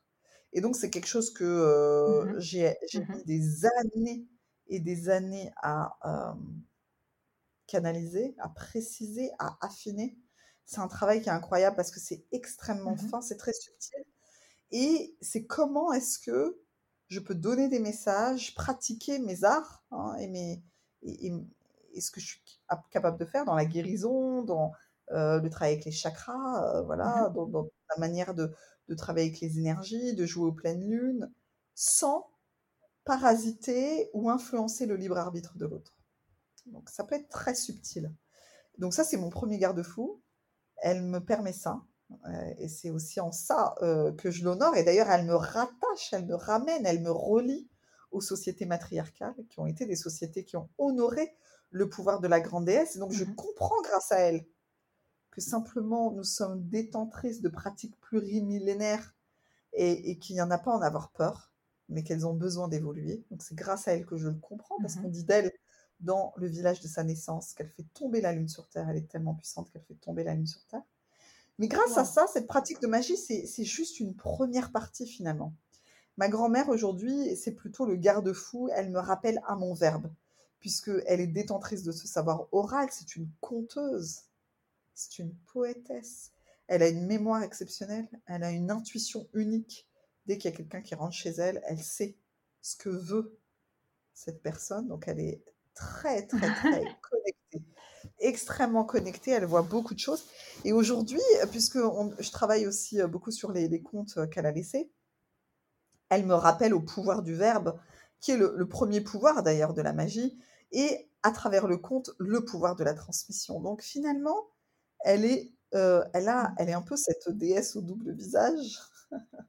elle a ce double visage. Elle est vraiment euh, gardienne des deux dimensions. Il y a toujours une dimension de l'ombre et de la lumière. Et donc, on ne peut pas résumer une personnalité et une personne à euh, là où elle s'est perdue, là où elle a pu peut-être franchir des limites euh, qui n'étaient pas saines, là où elle a pu aussi euh, exercer son pouvoir avec, euh, avec flou. Elle est aussi la femme, le lien, le maillon de la transmission, le maillon de la transmission orale, le maillon de la transmission de la beauté aussi de la, culture kabyle dans les contes, la richesse de la culture kabyle à travers les contes. Et simplement euh, la grand-mère, elle est simplement la grand-mère, la voix de la sagesse, celle qui sait, Mm. celle qui donne aux générations futures. Et euh, elle est en moi aujourd'hui, elle est en moi, et donc elle ouvre cette porte euh, de la transmission. Elle est gardienne de cette porte de la transmission. Et hum, je trouve ça très très juste quand tu dis aussi que c'est des années pour affiner aussi ta, posture en fait aussi euh, dans l'accompagnement et la guérison. Euh, c'est vrai qu'aujourd'hui on voit aussi beaucoup de gens qui euh, ouvrent leur euh, canal médiumnique, qui parfois ont du mal et qui savent pas jusqu'où aller. Donc toi, qu'est-ce que tu conseillerais à ces personnes justement qui ouvrent ce canal pour ne pas aller au-delà de ce qui est juste? Parce que comme tu le dis, finalement, c'est loin d'être une science exacte et c'est des choses finalement, j'ai l'impression très empiriques. C'est après des années de connaissances et d'expérimentation qu'on arrive à savoir où est le, où on peut mettre le curseur et où c'est le, le juste milieu où il faut s'arrêter. Toi, finalement, ce que j'entends, c'est que ta grand-mère t'a aussi euh, montré peut-être des limites à pas franchir. Et donc, qu'est-ce que toi, com- comment tu peux conseiller une personne qui viendrait justement pour essayer de trouver où, est le juste milieu pour, euh, pour elle-même? Alors, c'est une, une question qui est très très importante parce qu'elle ouvre euh, la singularité, en fait. Elle va ouvrir le véritable sujet qui est le mien, qui est le sujet de la prophétie. La Mhm. prophétie, ou ce qu'on appelle un, un prophète ou une prophétesse, derrière ce mot qui peut paraître très pompeux, euh, ou qui peut paraître très grandiloquent, parce qu'au finalement, il est, il est associé uniquement aux religions monothéistes où on reconnaît des prophètes. Il est la Mhm. reconnaissance que certaines personnes d'entre nous sont en lien avec l'autre côté du miroir, sont en lien avec l'invisible. Mhm. Ce n'est pas un don plus noble que celui d'avoir de l'or dans les mains et de faire de l'ébénisterie. Ce n'est pas un don plus noble Mhm. que celui euh, de faire de la couture et des tapisseries. C'est simplement un don, mais c'est un don qui est Mhm. particulier puisqu'il est relié à ce pouvoir de l'intérieur. Et c'est quelque chose qui est très subtil, le pouvoir, et qui est en même temps très grand, et qui est aussi très difficile à assumer. D'ailleurs, moi, c'est simplement cette année que je viens d'ouvrir euh, ma première transmission pour les prophètes et les prophétesses, puisque j'ai ouvert cette année officiellement. Un cercle de prophétesses, donc une formation euh, sur un Mhm. certain nombre d'ateliers pour toutes les femmes et les hommes qui, euh, là pour le moment, c'est vrai que ça a été euh, réservé aux femmes, mais on, va ouvrir aussi aux hommes, toutes les personnes qui sont liées et qui sont venus sur Terre pour délivrer ce message. Il y a vraiment le règne. Il y a, certaines personnes qui mmh sont les gardiens et les gardiennes du règne de l'invisible. Qui sont les voix du règne de l'invisible L'invisible existe, c'est un royaume. C'est un royaume, c'est un niveau de conscience, c'est une dimension. Et c'est une dimension qui demande à s'imprimer sur Terre. Elle existe, elle existe aussi bien que le croissant qu'on va acheter le matin à son boulanger qui nous délivre avec un grand sourire. Et donc, il y a aussi des prophètes et des prophétesses qui vont matérialiser les messages de l'invisible pour nous, pour la communauté, comme va le faire euh, le boucher qui va nous mettre en fait dans un papier une pièce de viande pour qu'on puisse la manger en famille. C'est la même chose, c'est une nourriture aussi. Donc cette voix de l'invisible, ce message de l'invisible, il demande à être entendu, il demande à accepter, et c'est un très très grand pouvoir parce que il peut être source de fascination et d'ego, d'ego spirituel. Donc mmh. maintenant, pour en savoir les limites et le cadre, c'est un énorme travail. C'est pas une recette de cuisine parce que c'est un travail, c'est un art de mmh la maîtrise. C'est la même chose euh, que si tu interviewais euh, Bruce Lee, et que tu lui demandes comment pratiquer les arts martiaux sans euh, casser les côtes de quelqu'un quand tu te bats. Bah oui. C'est-à-dire qu'il y a des années d'expérience et qu'un jour tu vas casser le nez de quelqu'un. La prochaine fois, ce sera peut-être une dent. Un jour, bah, l'autre, tu vas lui faire mal à la cheville, il va à cause de toi se fouler la cheville. C'est l'évidence. C'est évident. C'est comme si tu disais si à, un praticien d'arts martiaux, tu lui dis voilà comment pratiquer les arts martiaux sans faire mal aux autres, il va rigoler. Ah bah, il y a bien un jour où tu vas t'en prendre une. Sinon, tu pratiques pas les arts martiaux. Sinon, tu fais fleuriste. sinon, tu fais fleuriste. C'est comme un cuisinier où tu lui dis Explique-moi comment faire la cuisine sans rien brûler, sans jamais te couper. Bah, il va rigoler. Il va te dire Bah oui, bon, avec les années, ça. Bah voilà, il va rigoler et avec les années, il va dire Bah oui, tu as un art de la maîtrise. Enfin bon, il y a toujours un jour où tu vas faire ta connerie et tu regardes les mains des cristaux euh, bon, bah, il y a toujours un jour ou une autre une entaille. Et, le mec, il se met un sopalin, il se met un sopalin ou la nana autour du doigt, puis il continue la cuisine. Hein. c'est pas pour autant qu'on va lui enlever son écusson. Et les prophètes et les prophétesses, c'est la même chose. C'est un travail de nombreuses années. Et c'est un travail qui demande d'abord un travail d'ancrage et d'enracinement exceptionnel. Donc c'est un travail d'abord de connaissance de soi, de découverte de soi, de savoir qui je suis. Parce que l'encrassement de son canal, c'est-à-dire que le canal, qu'est-ce que c'est? C'est euh, cet alignement à l'intérieur de nous qui crée comme un espèce d'ascenseur ou de tube. On pourrait voir un espèce de tube vertical transparent, un tube de verre ou un tube de cristal, qui nous permet de recevoir des informations et d'en donner. Ce tube-là, qu'on appelle euh, canal ou channel, il est encrassé par notre propre histoire, puisque on a fait le choix de venir s'incarner et d'oublier qui l'on est comme si on allait faire un jeu vidéo. On choisit un personnage, on va lui mettre des habits, on va lui donner un métier, mais c'est pas nous ce personnage. C'est un personnage qui est prédéfini mmh. par le programme, auquel on va donner un prénom, on va lui mettre une coupe de cheveux, mais ça ne nous définit pas, ce n'est pas nous. C'est la même chose. La, la prophétesse et le prophète, c'est quelqu'un qui fait euh, ce vœu et ce contrat d'oublier qui il est. Et donc, il est encrassé par ses traumas, on est encrassé par nos mémoires, on est encrassé par nos émotions usées, on est encrassé au départ par tout ce qui euh, vient nous impacter finalement, tout ce qui vient aussi nous, plonger dans l'humanité et la dualité. Et puis quand on va partir à la recherche de qui l'on est dans notre canal, on va aller détricoter cette histoire et dire je ne suis pas ça, mais je suis passé à travers cette histoire pour me révéler. Et donc, je viens révéler mon message, même si le terreau qui a été le mien n'a pas été le plus favorable.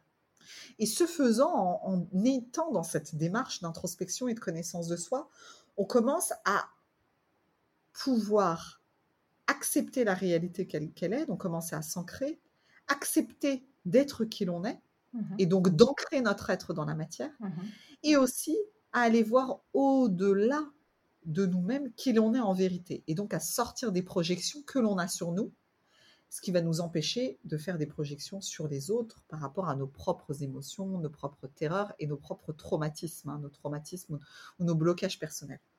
Donc c'est un énorme travail, il y a tout un travail à faire vraiment sur nos mémoires individuel. Il y a un travail à faire aussi pour savoir d'où l'on vient, sur nos racines, le travail avec le transgénérationnel. Pourquoi on a choisi telle famille? Quelle est la couleur de notre prophétie? On a chacun une couleur de notre prophétie parce qu'on n'est pas dans le même terreau. C'est comme un vin. On ne demande pas à un Bourgogne d'être un Bordeaux, euh, d'être un Riesling. Et donc, chaque prophétesse va avoir aussi sa couleur et son identité et donc ne va pas révéler le même plan des messages. Ensuite, il y a aussi tout un travail à faire pour détricoter les croyances. Parce que assumer qui l'on est, c'est le travail le plus difficile à faire. Dire, moi aujourd'hui, je me présente Katia Bouchiche comme prophétesse, c'est m'exposer au ridicule. Mais pour qui tu te prends? Qui es-tu? Or, simplement, si je le fais dans l'état d'esprit, je suis là simplement pour délivrer le message qui m'est donné. C'est un message qui peut être utile pour un certain nombre d'entre nous, comme il peut être totalement superflu pour d'autres parce qu'ils n'en ont pas besoin. Je suis simplement là mmh pour participer mmh à l'incarnation de ce règne de l'invisible et de ces messages qui nous parviennent pour évoluer au quotidien. Donc c'est ça la prophétie et la prophétesse, c'est être capable aussi, donc quels sont les... Il n'y a pas de, de recette, c'est une démarche, c'est une quête qui, qui, prend de nombreuses années, jusqu'à même pour moi, chaque année, aller plus loin et dire aujourd'hui, j'ouvre un cercle de prophétesse. Et donc, je, je reconnais que je suis là pour délivrer un message, je me reconnais comme une voix de l'invisible, je me reconnais comme une messagère des mystères, et mmh. j'ouvre un espace pour les autres qui, comme moi, veulent rejoindre euh, cette communauté et assumer qui ils sont au plus profond. Elle est là la beauté. Et il y a rien de, c'est pas plus noble que quelque chose d'autre, mais par contre, c'est aussi essentiel que les services de première nécessité et que euh, les pompiers ou le service des urgences. C'est pas plus noble euh, que n'importe quel métier, mais c'est aussi essentiel que les pompiers et les services des urgences, encore plus aujourd'hui. On sait que ces messages de l'invisible et de transcrire le mystère, de donner une voix au mystère, de donner une voix au règne spirituel, c'est essentiel. C'est devenu essentiel, c'est devenu une nourriture essentielle. Oui, parce que en plus, euh, bien sûr, c'est vrai que c'est aujourd'hui que tu crées ce cercle et tu ne l'aurais pas fait avant. C'est-à-dire que là, tu es complètement en phase et en synergie avec ce qui se passe d'un point de vue collectif et avec, bien sûr, dans cette ère euh, post, euh, enfin post-Covid, non, on y est encore, bien sûr, mais post-confinement et les confinements qu'on a vécus ont créé évidemment une vraie remise en question, un très très fondamental et en profondeur hein, chez de nombreuses personnes. Et c'est vrai que toi, c'est aussi euh, l'occasion pour toi de le faire aujourd'hui. C'est très, très, très, très fort et en résonance avec ce qu'on vit tous, donc d'un point de vue collectif. Exactement. C'est que c'est aujourd'hui, on n'a plus le choix, on n'a plus rien à perdre.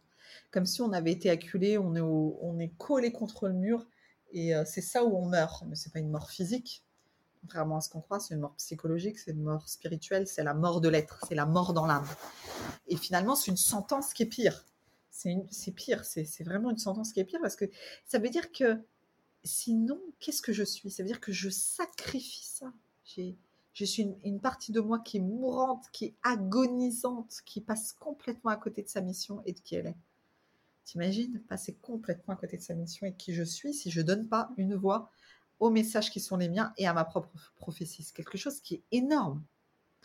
Et c'est d'autant plus important aujourd'hui parce que par le retour à soi et par un peu cette force des choses du retour à soi qui a été le, le confinement ou le couvre-feu, parce que finalement c'est un peu la même chose. Cette très grande invitation à l'intériorité me ramène à ce que je suis et à ce que euh, j'essaye de d'oublier ou euh, à ce que euh, à, ce, à quoi j'ai envie d'échapper finalement, mais qui n'est mmh. que moi-même. Et donc aujourd'hui, il n'y a plus d'autre choix que d'assumer ce trésor de l'être c'est pas évident parce que ça demande un positionnement. C'est, personne dira que c'est facile. C'est fou. C'est un challenge qui est quotidien. Mm. Et en même temps, c'est très beau aussi parce qu'à partir du moment où on le fait, bah, on, rassemble autour de soi aussi les, êtres qui ont cette vibration, qui ont cette fréquence, qui ont cette passion, qui ont cet mm. intérêt. Et, euh, et, moi, du coup, euh, ça continue de fleurir et de germer. Et, et j'ai ouvert ce cercle des prophétesses vraiment en l'initiant et là, maintenant, il y a énormément d'idées qui me viennent euh, et de personnes qui aussi veulent s'y associer. Et donc, je commence à créer. Il va y avoir plein de choses qui vont arriver sur ce thème de la prophétie. Et mmh, il y a un y a un un verbe aussi qui est important pour toi et que tu avais créé finalement, c'est empuissancer et finalement, c'est ce que tu fais aussi avec ce cercle. C'est d'empuissancer aussi les personnes qui vont venir à toi pour les aider à se connecter à leur puissance, à leur, heu, mission d'âme justement et je sais que c'est un thème, voilà, qui t'est très, très, très cher. C'est un verbe que tu emploies d'ailleurs souvent et heu et qui essaime beaucoup d'ailleurs en ce moment. Oui, la puissance, c'est, heu, la capacité à aller voir sa profondeur. Il y a vraiment cette invitation à se voir dans sa profondeur et donc se voir dans sa profondeur, la puissance, elle découle de la rencontre intime, régulière, s avec notre ombre, avec son ombre, avec mon ombre. C'est très, très important cette puissance de l'ombre et d'être capable de plonger dans notre ombre, d'aller se rencontrer au plus profond parce que dans ce qui nous terrorise le plus, c'est là où se cache le trésor euh, de notre être. Et il nous faut donc nous rencontrer en vérité. Se rencontrer en vérité, ça veut dire mais qu'est-ce qui me terrifie? De quoi j'ai peur? Pourquoi est-ce que j'ai peur de me regarder en face? Et ça veut dire qu'il y a une partie de moi que je vois qui est monstrueuse, que j'aurais le sentiment ou l'envie de qualifier de, diabolique, de satanique, quelque chose, mais vraiment que je relègue hein, mmh. au plus profond de ma, de ma mmh. psyché, comme un peu le monstre, comme un monstre agonisant Mmh. vraiment une monstruosité de moi, quelque chose que j'estime être, euh, être sale, être immonde, être repoussant. Alors que euh, quand je prends le temps d'aller euh, me rencontrer dans cet espace, c'est là où, par la force du cœur et des compréhensions, va démarrer ce processus alchimique dans mon bassin de femme, dans ma matrice, dans mon chaudron de femme, hein. sachant que les hommes aussi ont un chaudron, puisqu'ils ont une structure énergétique aussi féminine, qui, est, un calice, qui est mmh aussi euh, un vase, mmh un contenant. Et donc, dans cet espace, je vais pouvoir commencer à transformer ces amas gluants qui m'effraient, mes peurs les plus, profondes. Et donc, par l'espace aussi, la compréhension du cœur, par la, la compréhension qui naît de la vision des choses et du monde, je commence à, transformer ce puits qui, est en moi, ce puits qui, recèle mes doutes, mes sabotages, mes, les dénis de moi aussi, tous les dénis de moi et de ma beauté, mes jugements, mmh. mes comparaisons, mmh. mes procrastinations, toutes ces, euh, toutes ces manifestations en fait qui, m'empêchent de me laisser couler et de m'exprimer et d'être qui je suis. Et, euh, et sans puissance, ça veut dire donc, c'est pas un travail de recherche de puissance sur l'autre, c'est vraiment le travail et la recherche et la quête de, du pouvoir sur soi-même. Quel pouvoir j'ai sur moi-même de me rencontrer, de m'accepter, de me transformer, et ce faisant, de me mmh révéler? C'est ça pour moi vraiment cette dimension de la puissance. Et donc dans cette puissance-là, ensuite intrinsèquement, ne serait-ce que par mon vécu qui est unique, qui est original, qui est singulier, qui est éprouvant, mmh et qui parce qu'il est éprouvant, il est aussi plein de pépites, donc de choses que j'ai réussi à transcender, grâce à toute l'intelligence de mes expériences, quelles sont mes connaissances? Qu'est-ce que je vais pouvoir partager de moi? Quels sont mes savoir-faire, quelles sont mes capacités, quelles sont mes valeurs que j'ai su apposer à chaque étape, à chaque épreuve de ma vie, quelles sont mes qualités, qu'est-ce que j'émane, qu'est-ce que j'ai su faire naturellement, qu'est-ce que j'ai su dépasser? C'est ça l'impuissance. Et mmh, je ressens aussi du coup dans, dans tout le chemin que tu as partagé de façon très émouvante avec nous, donc merci encore. Je ressens beaucoup aussi de, de lâcher prise. Et finalement, euh, c'est peut-être aussi le plus difficile parce que dans notre société aussi, on est beaucoup dans le, dans le contrôle et dans peut-être un manque de spontanéité. Ce que je ressens là, c'est que tu as lâché énormément de choses en fait. C'est ce qui fait aussi que ça t'a permis de trouver la lumière et d'en être là où tu en es aujourd'hui. C'est aussi cette acceptation qui est fondamentale et qui est difficile. Oui, oui, le lâcher-prise, le plus gros lâcher-prise, il est d'abord sur le fait, ça c'est très très important dans la quête de soi, qu'il n'y a pas d'aboutissement, qu'il n'y a pas de fin. Donc il faut lâcher prise sur le fait que le travail est une fin. À partir du moment où j'ai lâché ça, j'ai compris que tous les jours, j'allais avoir ma lessive à faire. Que tous les jours, il y a une petite lessive à faire. Et c'est pas une lessive, voilà, c'est une petite popote. Et ça, c'est tous les jours. tous les jours, il y a un petit challenge, un défi. Du coup, le lâcher prise, il vient du fait qu'à un moment donné, on pense qu'il va y avoir quelque chose qui va se terminer, qui va permettre, comme une espèce de Deus Mmh ex machina, comme on avait dans le théâtre classique, il y a, une- il y a un Mmh miracle qui se Mmh produit, qui fait que ça y est, je suis Katia Boukchich réalisée, en position de lotus, à 3 mètres au-dessus du sol, la lumière jaillissante, le chakra coronal tout ouvert, et que je n'ai plus rien à faire. Ça n'existe pas. Et, et- et j'ai- et on a beau invoquer, je dis toujours, on a beau invoquer ces anges, les anges de notre naissance, les guides, Ouais. tout le panthéon des dieux, s'il y a une vaisselle à faire dans l'évier, ils ne la feront pas à notre place. Et pourtant, ils nous aiment beaucoup, ils peuvent nous donner des messages, ils peuvent nous dire où on a oublié peut-être le pec citron. non, non, je t'assure, tu as une éponge sous l'évier, elle est bien cachée, tu ne l'as pas vue. Éventuellement, ils peuvent nous suggérer le vinaigre blanc. Tu as d'autres ressources, tu as aussi le vinaigre blanc. Mais par contre, ils ne feront jamais la vaisselle. Ah. Donc ça veut dire qu'on a une responsabilité qui est inouïe et qui est la nôtre et qui est une responsabilité qui est quotidienne. Mais c'est une très bonne Bien sûr. métaphore parce que tout le monde comprend. On va dire, bien sûr, je crois aux anges. Oui. Je Ah, crois au maître complètement. ascendu. Je crois en Jésus, je crois en Marie. Mais par contre, je sais très bien qu'ils ne viendront jamais faire ma vaisselle. J'ai fait mon deuil de ça. De même qu'ils ne viennent jamais faire mon lit. J'ai aussi fait mon deuil de ça. Hein. Donc, euh, du coup, pas vraiment leur tâche ni leur rôle. Du coup, il y a vraiment aussi cette responsabilité, le lâcher prise de ça, de, de- de- d'être conscient qu'on n'arrive jamais quelque part. Et ça, c'est l'ego spirituel Oui. qui est vraiment à tuer dans l'œuf, qu'on n'arrive jamais quelque part. Et ça nous donne une humilité qui est exceptionnelle, qui est simplement que tous les jours, j'ai besoin encore de continuer d'apprendre. Ça, c'est un très, très grand lâcher prise. Le deuxième lâcher prise, qui est peut-être le plus grand, qui est celui que j'ai travaillé depuis quelques années, aussi grâce au livre L'éveil des sorcières, qui a commencé avec ce livre, c'est le lâcher prise sur les jugements, les qu'en dira-t-on, les pensées des autres, les catégorisations, euh, le fait que Absolument. ça allait être vraiment euh, très clivant en fait. Commencer à écrire mon premier livre sur les sorcières, c'est très clivant, c'est terminé, je, je suis déjà en fait dans une catégorie, mais c'est le message qui est le mien et en, et en réalité, j'ai pas besoin d'en délivrer un autre. Donc, euh, j'ai pas besoin de- Mm. d'être euh, Proust et de demain écrire un, un roman, euh, euh, un roman euh, qui va, qui va durer euh, 1200 pages et, et qui va avoir aussi des suites. J'ai pas besoin Mhm. d'être lui, il existe déjà. Donc, c'est très clivant de, de choisir son message et en même temps, le lâcher prise, il est de, bah c'est ça. Et une fois que je me mets là-dedans, c'est l'autoroute. Et c'est vrai que c'est l'autoroute. Aujourd'hui, c'est l'autoroute des projets. Euh, c'est l'autoroute dans la manifestation, c'est l'autoroute dans la joie de vivre, c'est l'autoroute aussi dans la jouissance, c'est l'autoroute dans les collaborations, d'accepter, de lâcher prise sur le qu'en dira-t-on, Mhm. de lâcher prise sur le jugement, de lâcher Mhm. prise sur les- la manière dont je vais être perçue, bah, c'est comme ça. Donc c'est qui je suis en vérité. Ouais. Et, euh, et peut-être que dans dix ans, je- j'exprimerai autre chose. Mais aujourd'hui, euh, c'est ça, et donc je sûr. l'assume.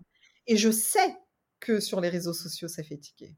Et je sais que des personnes de mon entourage, ça les fait tiquer. C'est- forcé. Parce que c'est tellement unique, c'est tellement singulier, c'est tellement particulier. Et donc, euh, ça, c'est aussi un énorme lâcher-prise, oui, de dire euh, je me sors, je m'assume et je me sors des processus d'influence extérieure. Et finalement, je lâche prise sur le fait que ça va parler peut-être à une petite partie, parce que c'est très spécifique. Mais par contre, bah, cette, cette partie de la population qui en a besoin, ces personnes qui en ont besoin, elles vont être, elles, enchantées de recevoir ce message et enchantées par le fait que j'assume de le donner et que je, je le donne sans encombre, parce qu'elles peuvent me trouver. On Mhm. peut échanger à ce sujet-là et on peut, euh, on peut faire éclore aussi euh, d'autres choses, d'autres enseignements. Le, le mot qui me vient là, du coup, c'est alignement. En fait, ce que tu dis tout simplement, c'est que tu es aligné sur ta mission de vie, ta mission d'âme. Donc après, au-delà, c'est vrai que peu importe comment c'est reçu, ou en, en tout cas, si c'est mal reçu par des personnes, tant que c'est dans ta vérité et que justement tu n'es pas dans une prise de pouvoir, et ben c'est ok. Toi, tu fais ton chemin. Et puis chacun, si chacun fait son chemin comme ça, on peut justement évoluer dans un monde aussi meilleur où chacun peut donner le meilleur de lui-même et ce qu'il est. Donc c'est vrai que c'est Oui. très très fort ce que tu dis, même si ça, ça- ça demande aussi quand même beaucoup de, je pense, de, ouais, de volonté et de, de travail sur soi. Parce que pour en arriver là et être aussi détaché par rapport à, au regard de l'autre, il y a aussi tout ce travail que tu as fait en amont quand même. Oui, Du coup, oui, et puis, là aujourd'hui. Oui, oui, oui. Et puis, il y a aussi quelque chose où il faut être très lucide, c'est qu'il y a une forme de renonciation. Il y a des renonciations et il y a une forme de Mhm. sacrifice. Alors, c'est un, c'est un bon sacrifice. Et qu'est-ce que c'est? C'est que Mhm. je m'aperçois, c'est que plus je deviens moi, alors bien sûr, devenir soi, attention, c'est c'est pas quelque chose qui va être figé dans l'espace-temps, puisque derrière le flot de Bien mon sûr. être va continuer de faire couler des choses. Et dans 10 ans, dans 20 ans, il y aura nécessairement d'autres éléments qui viendront. Mais plus je fais couler euh, et je, ce qui je suis, et, et plus je vais vers qui je suis, je m'aperçois plus ça devient extrêmement spécifique et plus ça me demande de me dévouer, c'est unique. Donc, j'ai une communauté qui se spécifie, Mhm. c'est-à-dire je sais qui est ma famille d'âme de plus en plus. Mhm. Ouais. Ça n'exclut pas les autres échanges et les partages, évidemment, mais ça, ça se resserre, ça va vers l'essentiel. Et donc, je renonce à plein d'autres choses, Mhm. À des choses que j'ai pu faire, qui me dispersaient, mais qui sont moins importantes aujourd'hui, qui ne sont pas essentielles, à euh, vivre dans des espaces qui Mhm. aujourd'hui ne me sont plus favorables. Donc, il y a- il y, a des deuils à faire, Mhm. d'envies qui sont du coup devenus Ouais. accessoires. Puisque devenir soi, c'est c'est vraiment se mettre dans euh, un, un faisceau. C'est vraiment un rayon, un faisceau. Et, euh, et quand on le touche, c'est fabuleux. C'est beaucoup, beaucoup de très, très beaux messages et des manifestations qui sont presque miraculeuses. Je le vois dans les projets, c'est quelque chose qui Mhm. tombe dans les mains ensuite. C'est du cadeau, en fait. C'est du pain béni. Mhm. Et, euh, et ça, c'est très, très beau. Et, et d'écouter aussi. Je me rends compte à quel point d'écouter ces derniers mois, j'ai écouté, j'ai écouté, j'ai écouté. Et là, y a- tout s'enchaîne. C'est vraiment une, une autoroute, en fait, où tout s'enchaîne. Alors, il y, a, il y a toujours des défis, mais ça, ça s'enchaîne avec beaucoup de fluidité. Mais ce, qui, euh, ce que ça demande, c'est évidemment de, bah, de renoncer à tout ce qui n'était plus moi. Et on a, il y a plein de désirs que l'on a qui ne sont pas de soi. Parce que euh, c'est le désir des voisins, de la sœur, du frère, des parents. Donc, il faut, il faut leur dire non. Donc, il y a des deuils à faire. Ça veut dire qu'il y a des choses que je pensais peut-être euh, faire parce que c'était l'ordre de ma volonté que je ne ferai pas parce que, en tout cas, pas maintenant parce que c'est pas l'essentiel. Et ça veut dire se dévouer aussi. Il y a vraiment, il y a un dévouement. C'est une respiration. Ça veut dire Mhm. qu'aujourd'hui, tout est dans ma respiration et, et le- et la transmission de ce message. Et tout s'articule, c'est tout le temps, tous les jours. Il n'y a plus rien d'autre, il n'y a plus de place pour autre chose. Donc c'est c'est très, très, très euh, déterminant.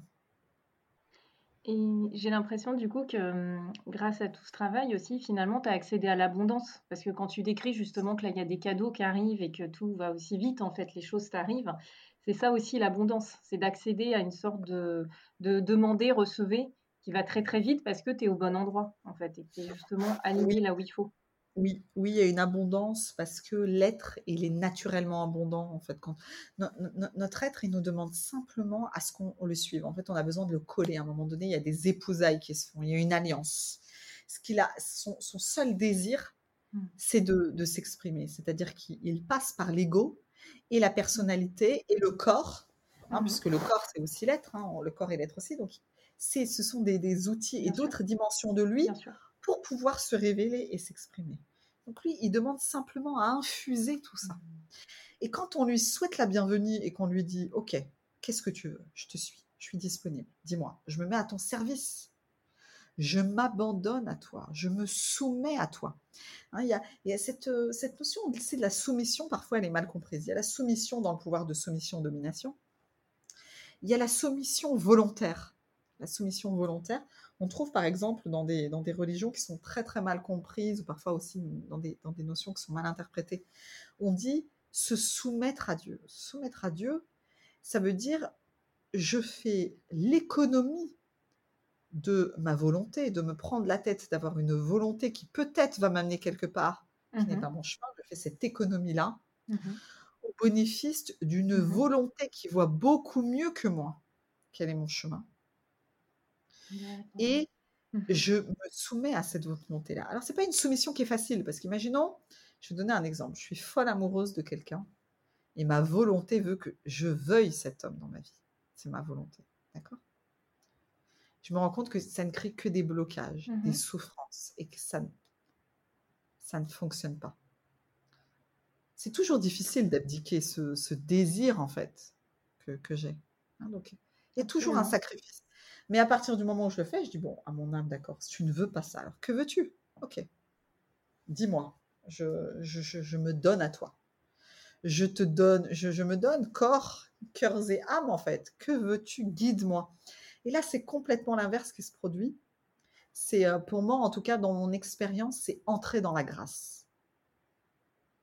C'est entrer dans la grâce parce que, en disant ça à notre âme, ce qu'on lui dit, c'est que on est prêt à voir et à considérer que l'ego et la persona, ce ne sont que des, entités en fait secondaires mmh qui ont leur importance mmh aussi, mais qui prenaient trop de place et donc qui vont cette fois elles aussi mmh se retirer pour laisser à l'âme la place. Et donc l'âme qui prend sa place parce qu'elle est dans le règne de l'éternité et de la réalisation. L'âme, elle est déjà tout accomplissement, elle est déjà toute émanation, elle est déjà toute réalisation, elle est déjà toute manifestation, elle est déjà euh, toute expression, eh ben, elle va infuser la matière. Et donc, en effet, elle fertilise, elle féconde, elle est toute abondance. Ensuite, l'abondance, au-delà de, celle que je vis, c'est pour moi une notion qui est très importante, parce que je, je vis dans l'abondance de manière intrinsèque. J'ai le sentiment d'être une expression de l'abondance en permanence, donc l'abondance de dons, l'abondance de mmh messages, l'abondance euh, de relations, d'amitié, l'abondance mmh d'amour, l'abondance de beauté, l'abondance de jouissance. En fait, l'abondance, elle est en toute chose on a sclérosé et défini et limité l'abondance à l'argent. L'abondance, elle est intrinsèque. Oui, tout à fait. D'ailleurs, un, jour, je parlais d'une entreprise que je voulais créer et j'ai dit, on me disait, tu sais, Cathy, en créant une entreprise, il faut que tu fasses un business model. J'ai dit, mais moi, c'est pas ma porte d'entrée. Moi, mon business model, c'est l'abondance. Et donc, c'est comme la mère qui voit ses seins se gorger de lait dès qu'elle a accouché d'un enfant. Elle n'a pas demandé à son enfant de travailler pour mériter sa tétée. Elle lui a pas demandé de créer une, feuille de calcul mmh Excel avec des entrées et des sorties pour savoir s'il allait parvenir au bout de 10 tétés à avoir suffisamment de tétés au mois de décembre. ça fonctionne pas comme ça. C'est l'abondance intrinsèque. Et d'ailleurs, plus le bébé tête, plus il y a de lait. Moi, j'ai dit, je, je, veux être cette vache à lait, en fait. Je veux être cette vache à lait. C'est pas pour moi, c'est pour un écosystème et donc incarner l'abondance mmh. intrinsèque, qui est que la nature, mmh. elle est toute prodigieuse. La nature, elle est toute prodigieuse. Qu'on récolte les pommes de l'arbre, qu'on en fasse une tarte aux pommes ou qu'on les fasse retourner à la terre, on va pas être puni par le pommier un an après. Sa nature est de donner des mmh. pommes il est beau en donnant des pommes. C'est exactement la même chose mm. pour soi-même et pour tous nos projets. Et donc aujourd'hui, je crée mes projets par cette porte-là, par la porte de, euh, de la vache. Et d'ailleurs, c'est la, vache à lait, c'est la déesse Hathor. La déesse Hathor, la déesse de l'abondance, de la joie, de la beauté. Et euh, je la remercie, elle bénit tous mes projets. Elle bénit aussi euh, et elle est, elle vit aussi dans le, dans le cœur de, toutes les femmes, parce qu'une femme qui donne la vie, c'est la déesse Hathor qui s'incarne. Hmm. Elle est aussi dans, dans, ton livre Femme souveraine aussi. Exactement, elle est aussi dans mon livre Femme souveraine, euh, puisque je, dis comment l'invoquer, l'appeler, et quelles sont ses, ses qualités. On incorpore ses qualités. Oui. En tout cas, bah, un immense merci Katia hein, du coup pour cet échange. C'était passionnant. Ça a été très émouvant aussi, hein, je trouve, surtout à, certains moments, notamment quand tu m'as parlé de ton initiation en tant que Midday Woman. On sent que c'est encore très fort. Euh, peut-être avant qu'on se quitte, est-ce que tu veux bien partager une dernière chose qui te vient comme ça aux personnes là qui nous écoutent, voilà, aux auditeurs et aux auditrices Est-ce que tu aurais un, dernier mot à partager comme ça de cœur à cœur qui te vient et que tu canalises euh, maintenant? Alors, un, message de cœur à cœur, c'est que bah, on entre dans cette ère du partage et du réseau. Et que euh, dans cette ère du partage et du réseau, c'est vraiment très très important de se relier aux êtres qui sont euh, qui ont les mêmes passions, qui ont les mêmes affinités, les êtres avec lesquels on sent qu'on mmh qu'on est lié dans le cœur. On a, on a besoin d'eux, ils ont besoin de nous, et, et c'est notre premier cercle. Évidemment, on est tous dans le grand cercle de la vie et tous les réseaux sont liés. On a besoin de tous se relier les uns aux autres et de partager et d'échanger. Mais aujourd'hui, on est dans ce temps de euh, créer un espace privilégié avec les êtres qui sont comme nous, qui sont venus quelque part partager une fréquence, qui sont venus accomplir une certaine dimension et un certain règne. Alors moi j'appelle eh ben, les prophètes et les prophétesses de ce, de ce nouveau temps, de cette nouvelle ère, en fait, les prophètes et les prophétesses modernes. Tous ceux qui sentent en lien avec mmh l'invisible, je les appelle, en fait j'en appelle plusieurs. J'appelle d'abord toute la communauté de ceux qui ont des messages à partager, vraiment des, enseignements à partager. Je les appelle à me contacter, mmh puisque je, je, crée bientôt un projet autour de ça. Et je les invite vraiment à, à me contacter. J'appelle aussi tous ceux qui sont des, des, prophétesses et des prophètes en devenir, qui sont vraiment des apprentis, on va dire, prophètes et prophétesses, et qui sentent, qui sentent qu'ils ont ce don exceptionnels en eux et qui savent pas par où commencer. Je les appelle parce que euh, j'ai vraiment créé euh, tout un parcours de formation pour nous, en fait, pour euh, pouvoir aller à la rencontre mmh de nos dons, pour pouvoir s'aligner, pour pouvoir s'assumer. Donc pour ça, je les invite à, aller mmh voir aussi d'abord, peut-être sur mon école, www.katiabouchiche.com, tous les enseignements que j'y partage. Mmh j'ai aussi un enseignement qui est très spécifique qui a, qui a déjà eu sa soirée de lancement, mais qu'il est toujours possible de rejoindre, qui est neuf ateliers euh, Zoom sur l'année pour aller accoucher euh, mmh de sa voix, en fait, pour aller accoucher de, de son intuition, de, de, du messager, de la messagère à l'intérieur de soi. Voilà, donc je leur fais un, mmh un grand coucou, je leur ouvre l'espace, une, une, danse de bienvenue. Mon dernier message, c'est une danse de bienvenue à sa terre de la prophétie. À cette ère aussi de, des messages. Et, et peut-être un, message, c'est qu'aujourd'hui, on est aussi dans ce, temps où il est très, très important de d'aller où notre cœur nous appelle. D'aller géographiquement où notre cœur nous appelle, d'aller faire aussi ce qui nous semble être juste, c'est-à-dire vraiment trouver l'espace-temps, la communauté, l'endroit, le pays, le lieu qui est celui dans lequel on va s'épanouir et que on est dans un temps de très très grands changements et de transformation et qu'il euh, est important de suivre cette voie. Très très important de suivre cette voie et de s'écouter, d'oser pour euh, ne pas se laisser euh, absorber par le système, ne pas se laisser siphonner par le système, qui peut être très très compliqué en ce moment. Mmh. Hein, quand on, a, quand on vit comme ça une période mmh. de transition, une période de transition, le plus important c'est déjà d'avoir un regard sur le futur, d'être harponné au futur et d'être presque élitreillé par le futur.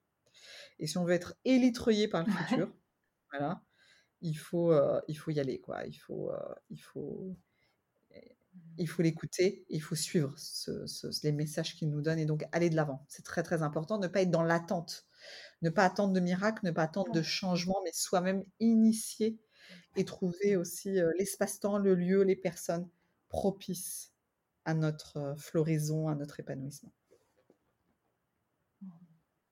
Bon, bah, mille merci, hein, Katia, du coup, pour cet échange. C'était vraiment passionnant. Ouais, merci beaucoup. Merci pour ta lumière. Euh, et puis surtout, merci beaucoup aussi pour ta hum, lucidité, mais ta capacité aussi à rendre accessible euh, voilà, des choses qui sont peut-être un, petit peu abstraites. Et en fait, euh, grâce à toi, par, grâce à ton ancrage, je trouve que tu les rends très proches de nous et très compréhensibles et intelligibles. Donc, c'est une grande qualité, je trouve, aussi dans ta façon de parler. Et ce qui est, ce qui est chouette, c'est quand tu disais qu'il y avait le pouvoir des mots tout à l'heure, et je pense que tu as aussi, et tu parlais de ta grand-mère qui avait cette faculté aussi euh, orale, mais je pense qu'elle te l'a aussi bien transmise. ça se sent dans la façon dont tu parles. c'est ça, c'est euh, dans l'ADN. Merci euh, Sandrine. c'est clair. merci Sandrine du fond du cœur pour ouvrir cet espace de parole. Je suis très très heureuse d'avoir été ton invitée, et puis merci aussi de de ta participation et de ta contribution aussi, puisque tu es, avec ce podcast, l'appel de l'invisible, et bien toi aussi une, un chemin mmh. pour les prophètes et les prophétesses. Oui. oui. Merci beaucoup, ça me touche beaucoup. avec toi.